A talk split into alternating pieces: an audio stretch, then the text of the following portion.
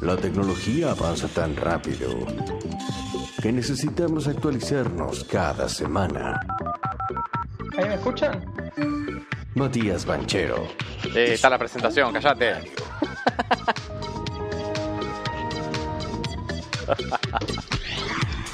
Pero che, uno trata de hacer lo que puede.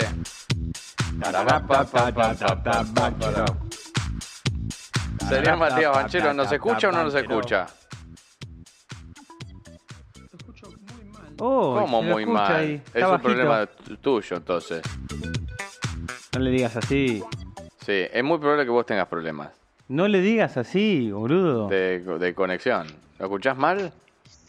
Pero espérate que lo soluciono en dos minutos. Uy, uy, uy. Ahí va, claro. Este es el banchero el que yo quiero. señor. Este es el banchero que yo ¿Qué se quiero? Mr. Que acá President. son todos improvisados. Pero por supuesto. Señor, por favor, no. ¿Cómo andan los chicos? Bien, ¿usted? bien, ¿y ¿Cómo, usted? ¿Cómo le va? Muy bien, a mí muy bien. ¿Dónde lo encontramos en este momento? En el exterior, diría mi madre. ¡Epa! Epa, toma pa' vos. Mi- Compré la- me estoy por comprar la camiseta de Suiza. Qué, qué qué vida difícil, eh, qué vida de mierda pegó. Qué- Sí. qué- No es, bueno, no es fácil, ¿eh? No, no. Hay que estar, hay que estar todo el día, 10, 12 horitas acá. Eh, eso sí, estoy Total, seguro igual, eh. Total. Estoy ¿Cómo seguro. chicos? Bien, ¿usted cómo le va? Acá, Bien, tratando de arreglar un quilombos. encuentro acá. Los veo muy lindos ahí. Bueno, Ay, muchas gracias. gracias, doctor. Muchas gracias. Eh, Bien, vamos, vamos con la columna, ¿quieren? Por supuesto. A ver, ¿qué sí. nos preparó? ¿A qué, a qué vino hoy?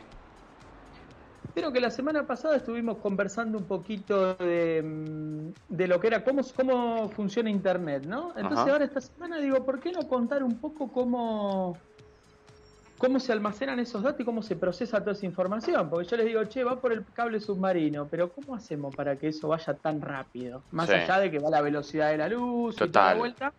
Hay que direccionar, ¿no? Cuando yo escribo, busco a H en WhatsApp y le envío un mensaje, Claro. eh, eh, eso tiene que ir direccionado, ¿no? Y, y lo que les traigo hoy es esto, ¿no? Es- hay un, un tema interesante acá, ¿no? Porque ustedes saben, por el año 68-69 se empezó a funcionar el tema de Internet. Todo lo que son estos tipos de avances tecnológicos bien fuertes y bien potentes vienen del lado de- del uso militar que se les da a estas redes. Por lo general, sí. Eh, Pero hay otro, mm, digamos, otro, otra arista de todo esto que es la de los data centers o los centros de datos y, los procesadores, digamos, que son los que al final del día procesan estos datos y los van enviando de acá para allá, ¿no? Son como el, el cartero al final, que agarra la carta y dice, bueno, va a esta casa, va a esta casa, se sube a la bici y demás. Entonces digo, bueno, voy a traer este tema porque hace unos años, y de hecho este mismo año fue el, el año pasado, a final de año, eh, hubo un lanzamiento bastante esperado para, para ordenadores, que es un tipo de tecnología que tiene que ver con, es una revolución, digamos, desde el punto de vista tecnológico, Sí. porque viste que ustedes, eh, que es la tecnología ARM. ARM es una empresa de, de Inglaterra, de Cambridge, Sí. Cambridge. eh, de Cambridge, sí, de, esta- de Inglaterra, que lo que hace ellos hacen el diseño de un tipo de tecnología que es esta tecnología ARM. Ajá. ¿Vieron que cuando, cuando vos te comprabas, una, te comprabas una máquina hace unos años, venía la Pentium 1, la Pentium 2, la Pentium 3, qué sé yo qué historia, Sí. que vienen con procesadores que viste por 16 bits, eh, por 32, ahora vienen de 64, no sé si lo, lo vieron. No sabía. Mira, Bueno, viste que lo mismo pasa con los, las consolas de videojuegos. El procesador, viste que el Sega que venía de 16, el la Play 1 que venía de 32, el Nintendo 64, sí. eh, ahora vienen de 128, eh, bueno. Esto por- evolucionando. Esto es por la carga A que tienen que procesar, ¿no? La información. ¿Cómo? ¿Esto es por la información que tienen que procesar por segundo? Claro, este es el microprocesador. Hay una ley famosa, que es la ley de Moore, Fi. que no sé si Ah, le, debe, le debe sonar de algún lado. Sí. La ley de Moore lo que dice principalmente es eso, ¿no? Que la velocidad, o sea, la capacidad de evolución de los, de los eh, procesadores se tiene que duplicar eh, cada dos años, si no me equivoco. Eh, entonces, ¿qué pasa acá? Eh, claro, cada dos años fuimos duplicando, Intel, por ejemplo, fue duplicando la capacidad de procesamiento, ¿no? Es decir, bueno, ¿Cómo, lo, ¿Cómo hacen para ir mejorando esta capacidad de procesamiento? Poniendo como más juntitos todos los, todos los núcleos y todos los, los circuitos eh, que están ahí, digamos, configurados en la herramienta. Esto se hace con diseño y después necesitas máquinas que puedan tener esa precisión para trabajar en los 180 eh, nanómetros, 130, que eso era lo que andábamos más o menos en los años 2000. Hoy estamos Hoy estamos en los 10 nanómetros y se habla también de, computadoras de 7 nanómetros. Que eso es lo más, que es lo que vamos a hablar después, que esto es esto de los supercomputadores. Pero para empezar, digamos, fue evolucionando y se fue duplicando y encontramos como un punto de inflexión en los últimos años donde dijeron, che muchachos, menos de 7 nanómetros, entre 10 y 7 nanómetros, no vamos a poder, porque no nos da la tecnología, eh, no nos dan las herramientas que tenemos para mejorarlo mucho más. Entonces, ¿qué se hizo? O sea, pero esto es todo tecnología, eh, la tecnología tradicional, digamos, ¿no? De procesadores. Pero ¿qué pasó? En ese momento, eh, cuando se vio que se llegó a un límite, el mundo del negocio dijo, no, no, tenemos que cambiar esto, esta velocidad de por 86, tenemos que ir a un paso más allá. Y se empezó a usar los procesadores estos que vienen de la, diseñados de la década del 80, que son los ARM. ARM. Eh, para que se den una idea, digamos, para que se den una idea, el, a nivel de, cantidad de procesadores de ARM, en los años el 2020, para computadoras, prácticamente no hay. El 0,1% de los ordenadores es con ARM, que son las nuevas tecnologías M1 que presentamos ya hace unas varias columnas en el evento de Apple. Todos los chips que te dicen ahora viene con M1, viene con M1 o M2, son procesadores ARM, que no son más los de Intel. Esto es un cambio enorme porque toda la industria, en teoría, va a migrar de procesadores eh, por, por 86 o por 64 a procesadores ARM. ¿Esto por qué pasó? ¿Por qué? Por dos cosas. Primero, porque llegamos a un límite tecnológico, pero segundo, hace unos años. Eh, ya llegamos al límite. Y Microsoft le quiso empezar a competir en el segmento de tabletas y, y ¿vieron que sacó las, hace poco la Surface que funciona bastante bien? Mm, no, lo seguí, no lo seguí. Bueno, Apple, ¿qué pasó? Los directivos de las empresas, eso después llega a capilariza hacia abajo. Pero primero los directivos de las empresas empezaron a usar mucho Apple para las tablets y para los ordenadores porque funcionaba mucho mejor y los teléfonos y demás, porque tienen estos procesadores. Apple empezó a migrar todo, primero los tablets y, los teléfonos, y después empezó a migrar eh, las computadoras, ahora, las, las Macs directamente de escritorio. Y Microsoft, para no quedarse atrás, porque veía que los ejecutivos adoptaban esto porque funciona mejor, para lo que es diseño, empezó a migrar también a eso. Esto va a crear una, hacia a partir de este año hasta el 2030, vamos a ver una evolución del 0% de los procesadores ARM casi se estipula, digamos, por según diferentes eh, fuentes eh, de investigación, a un 82%. Ahora, vos a decir, che, pero ¿qué, qué, ventaja tiene esto? Bueno, ¿Qué ventaja tiene esto? ¿Qué ventaja tiene? Las ventajas son la performance, por un lado, mejora muchísimo, muchas veces por, más de un 20%, el mismo chip, digamos, ARM versus el tradicional, eh, mejora mucho la performance. El costo, el, digamos, el costo por hora que se calcula en los data centers por el consumo de energía, porque estos son, ¿viste? Son estos chips que vienen como si fuese todo junto. No es más como vos te comprabas la compu antes, que vos decías, ah, me compro el mother. Claro, la voy armando. Sí, como era como el Family Game, que ibas comprándote la base y ibas enchufando los joysticks, los cartuchos. Claro. Me compro una, una tarjeta de expansión. Esto no, esto viene ahora un chip todo selladito y ya está. ¿Esto lo hacen para que la gente no se pueda customizar o armar sus computadoras? No, no, no. Yo lo que creo es que lo hacen porque, porque es más, el costo es menor de producción y la performance es, mejor, es, mejor y calientan menos estos equipos. Entonces, cuando vos armás, no lo pensemos en teléfonos celulares, porque estamos hablando ahora, pero en data centers grandes, que es donde nos vamos a meter ahora, eh, es clave, porque vos tenés que refrigerar y te ahorras un 30% de energía. Bueno, me, me hace sentir mucho dinero son muchas centrales hidroeléctricas, hay mucho, hay mucho detrás de, esto, ¿no? Em, entonces, como para, para... Pero eso que te hace ahorrar, en general lo que te hace ahorrar te lo ponen en el precio, es decir, si vos te vas a ahorrar 30 mil dólares, después te los ponen en el precio, te ponen 20 mil. Cosa que vos te lo terminás ahorrando, pero la larga, a los cinco años. Sí, a ver, vos te lo terminás ahorrando en el precio, al principio te sale más, pero el- lo más caro de todo es el costo de inversión, digamos, que vos tenés que hacer inicial. Después haces el retorno de la inversión. Ok. Pero Claro, el eh, costo Está Martín Barba que, que quiere preguntar. Esto, Mati, no, no, le voy a aclarar algo. Que no está pensado para el usuario como nosotros. Mati entiendo Sí, que lo... sí. Hoy en día, hoy en día capilarizó, por ejemplo, eh, todos los, los teléfonos que vienen ahora con los chips estos Snapdragon y demás empiezan a, a incorporar tecnología ARM. Mac, eh, o sea, Apple con la MacBook Air y la Mac eh, Pro nuevas, las que sacó el 20, fin de 2020, vienen con el chip M1, si lo buscan, Sí, sí, sí. ponen sí, el- sí. viene con ese chip. eh, son chips de eh, diseño ARM. ¿El, ARM el- el usuario lo nota esa diferencia o no la nota? Bueno, yo me lo me compré el- por primera vez un, un ordenador Apple para probar esto, un ordenador en- con ARM en- y la verdad que se nota, o sea, la refrigeración es muy buena, la performance es muy buena y después la arquitectura ARM, la anterior arquitectura estaba pensada para dar instrucciones.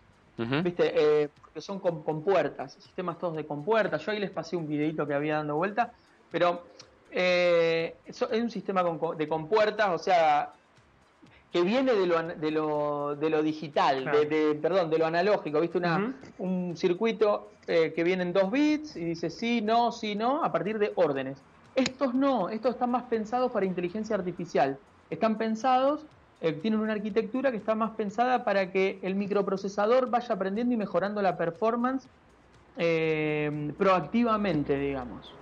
¿Me explico? Están pensados para, para formatos de en vivo, digamos, ¿no? De real time performance. Mati, te hago una consulta.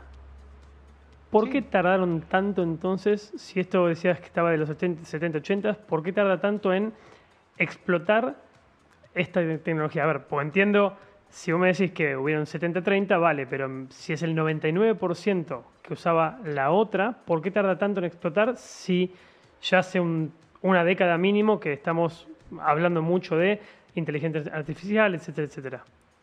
Bueno, pasó un poco lo mismo con la inteligencia artificial, que es un concepto que, que tuvo como lo que se llama dentro del mundo de la tecnología la época de la era de hielo, que tuvo como 20 años cajoneado todo, Sí. porque, porque muchas veces el costo que vos tenés para implementar a escala global este tipo de tecnologías es muy alto.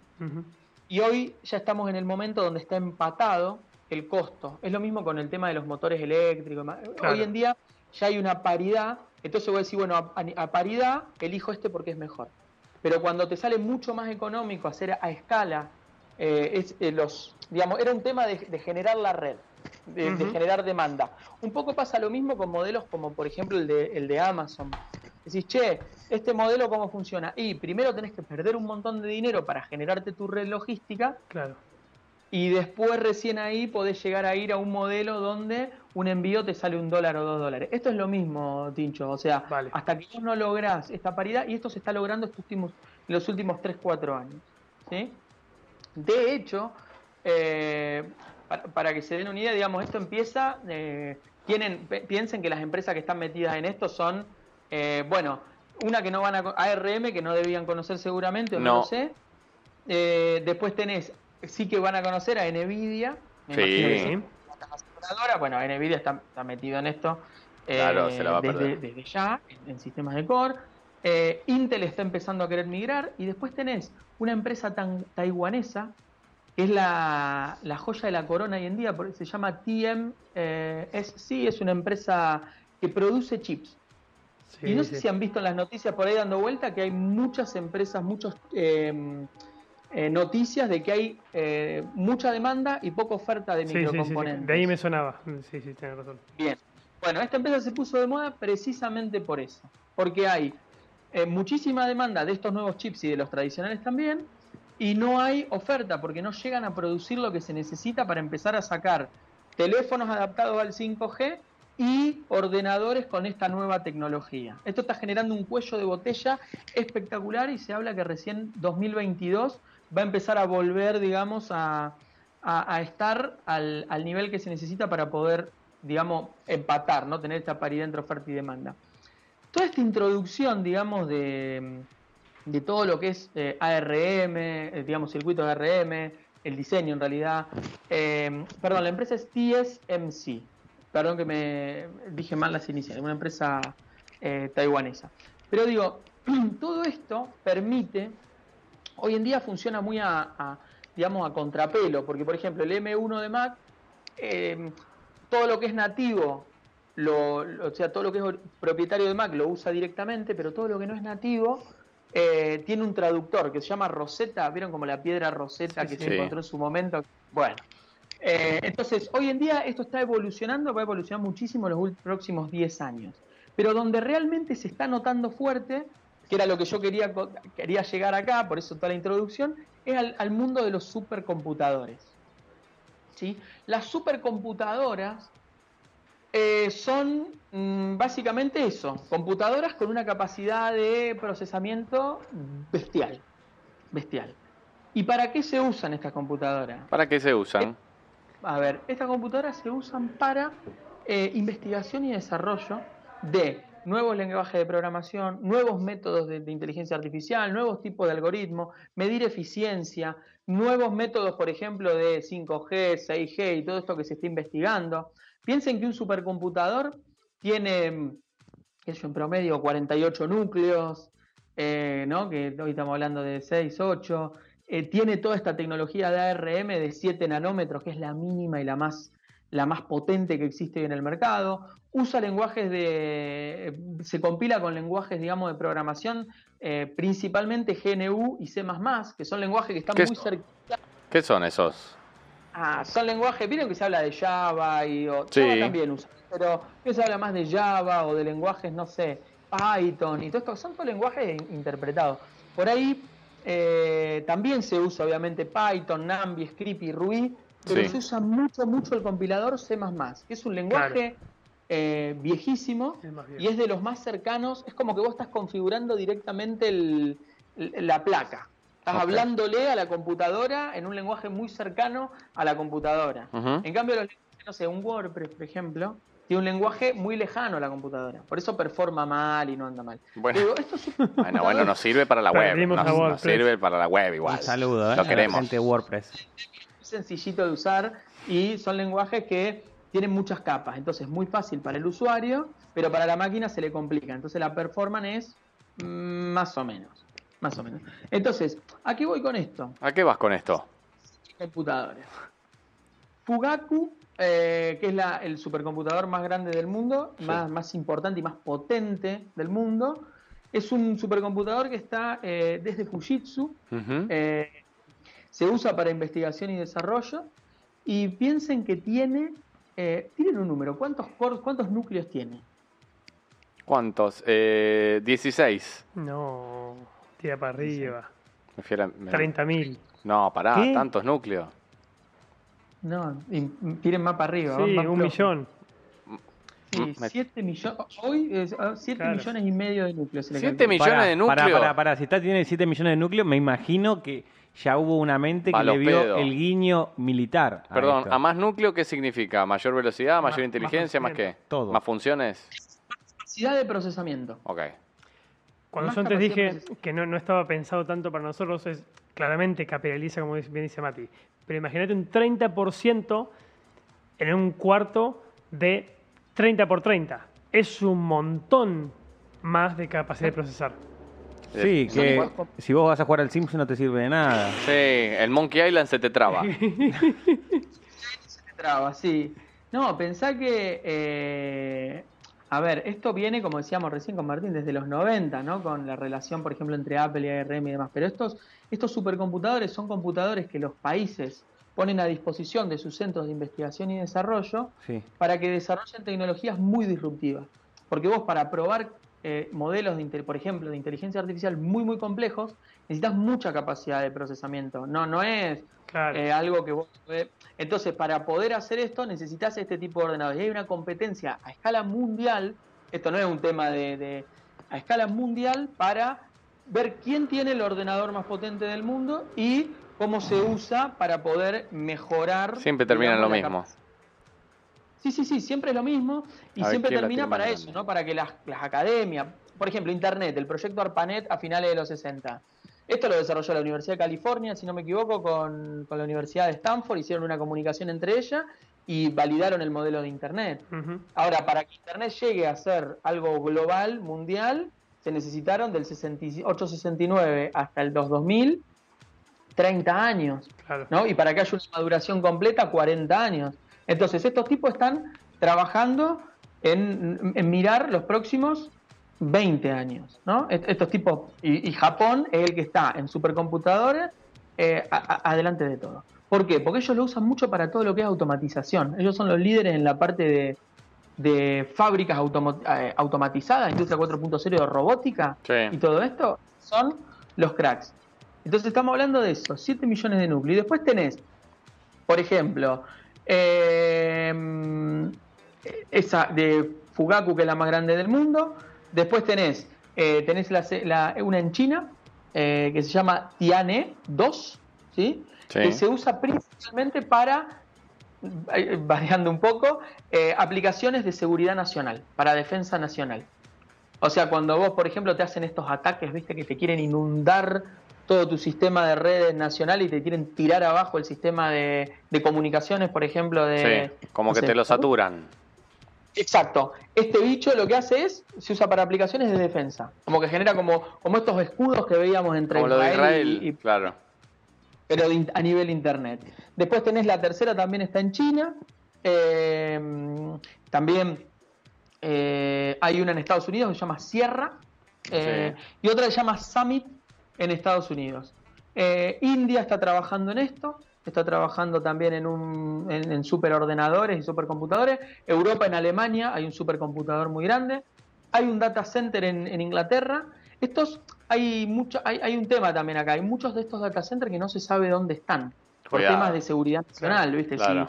Si, Muy bien. cualquier tipo ¿Y cómo de- sabemos que hacen sola, cosa, hacen sola cosas legales? Entonces, si están escondidos, si están aparados en... ¿Cómo No, sabemos que son gente buena? Matías. Generalmente lo que se ampara son en instituciones de- educativas. O sea, vos tenés la empresa que los instala, pero después tenés universidades y centros de investigación reconocidos a escala mundial que tienen acceso a estos nodos para conectarse y probar y ver qué es lo que están haciendo, validar, dan como un manto, digamos, ¿no? Al final del día, hoy las, las institu- las- los institutos tecnológicos, llámese MIT, llámese Berkeley, llámese como se llame, eh, llámese en, eh, en- en Japón el Instituto Tecnológico, allá, ni- no importa. Eh, son como la iglesia era en la época de, de- de- de cuidar los libros. Te dicen, bueno, esto es lo que estamos haciendo, está todo bien, esto es ético, esto es... Sí, mm, de hecho, igual te digo, hace poco salió una noticia. ¿Cómo se llama el pacto que hacen los, los médicos? El, el hipocrático. Hipocrático. Estaban eh, haciéndole un pacto a todos los ingenieros que trabajen en inteligencia artificial. Porque, bueno, es esto, ¿no? Vos agregás un algoritmo ahí pum, y después el sistema funciona solo. Entonces, como que están haciendo un pacto ahora para vivir eh, con más tranquilidad en cuanto a la inteligencia artificial. Sí, sí, sí. De hecho, por ejemplo, seguramente que se va a utilizar, eh, y con esto, a ver, eh, es, es- es un mundo súper complejo. Hoy en día salió una nueva regulación, digamos, internacional de leyes de, de ética en, en la inteligencia artificial y todo el ecosistema está trabajando, estamos todos en esto, eh, trabajando y, y más que nada los que son investigadores, porque hay que definir un marco conceptual de decir qué es ético y qué no es ético y qué es aceptable y qué no es aceptable dentro de este mundo, porque se puede hacer cualquier cosa. Y cualquier cosa es, y los dejo con esto, Uh, eh, la noticia de ayer de GitHub. ¿Conocen GitHub? no, hay tantas cosas que no conozco. de código público eh, donde Sí, está toda la claro. inform- todos los, los programadores del mundo, es el más grande del mundo. Ponen su código y dicen, mira, yo hice este proyecto y lo resolví de esta manera, y te ponen el código ahí, los pasos para que vos lo reproduzcas y demás. Es como si fuese un Wikipedia de los desarrolladores. Mira, GitHub. Bueno, cerró un acuerdo y sacaron una herramienta ayer con OpenAI, que de esto hablamos, que OpenAI es la empresa que también fondea el amigo Elon Musk, que sacaron el Hija de GPT-3, puta, siempre, este procesador neurolingüístico que, que lo que hace es, vos le tirás un par de tips y te escribe una nota, te escribe un Sí, audio, te hace... sí. Zarpado, zarpado. bueno, Acá- ayer estuve en el, una de las tantas startups que vi, es un predictor de texto, pero que predice lo que vas a escribir. O sea, no es el que vos pones la casa estaba sola, por ejemplo, dependiendo también de cómo va aprendiendo de vos mismo, de cómo es tu, tu estilo de escritura. Bueno, ahí está. Buena. Bueno, Muy bueno. eso, op- eso trabaja OpenAI, ¿no? Porque por ahí no tenés un en estilo eso de escritura. específicamente, pero sí en la parte, digamos, de eh, procesamiento del lenguaje, que es lo más complejo de inteligencia, dentro de inteligencia artificial. Y sacaron una herramienta que va a haber que probarla en estos meses. Vamos, a ver, primero se las dan a 4 o 5 y después se abre a todo el, digamos, a investigadores primero y después la abren Claro. al público local, pero que lo que hace es agarra y estudia los códigos de todos los programadores que fueron subiendo cosas a GitHub y genera su propio código. Vos le decís, resolveme este problema y te escribe el código para resolver ese problema, en teoría. Es como un bot, digamos, un bot que, que aprende. Claro. Que funciona con Python, Java, eh, Ruby, Go y bueno y TypeScript, ¿no? Con algunos lenguajes que son muy difundidos. Muy bueno. Eh, esto es una locura porque es una inversión de un billón que hizo Microsoft ¿sí? en OpenAI junto con Y Combinator, que Y Combinator es la, es la aceleradora de fondos digamos, tecnológica más grande del mundo, que está en, en- en- junto con SoftBank, que está en California.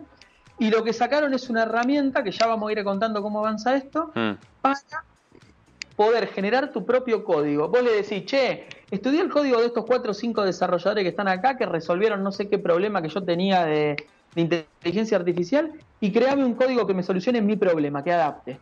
Y en teoría va a generar su propio código y va a resolver. O sea que programadores, cuidado con para dónde guían su carrera, que acá puede pasar cualquier cosa. Y nosotros haciendo una Terminator? radio. Nosotros haciendo una radio, te das cuenta. Esto, esto está avanzando muy, muy, muy, muy potente, muy Otra rápido. vez. Vuelvo a Eh, pensar en Pedro Fabri y en cómo me equivoqué. Sí, sí, sí, cualquiera, cualquiera.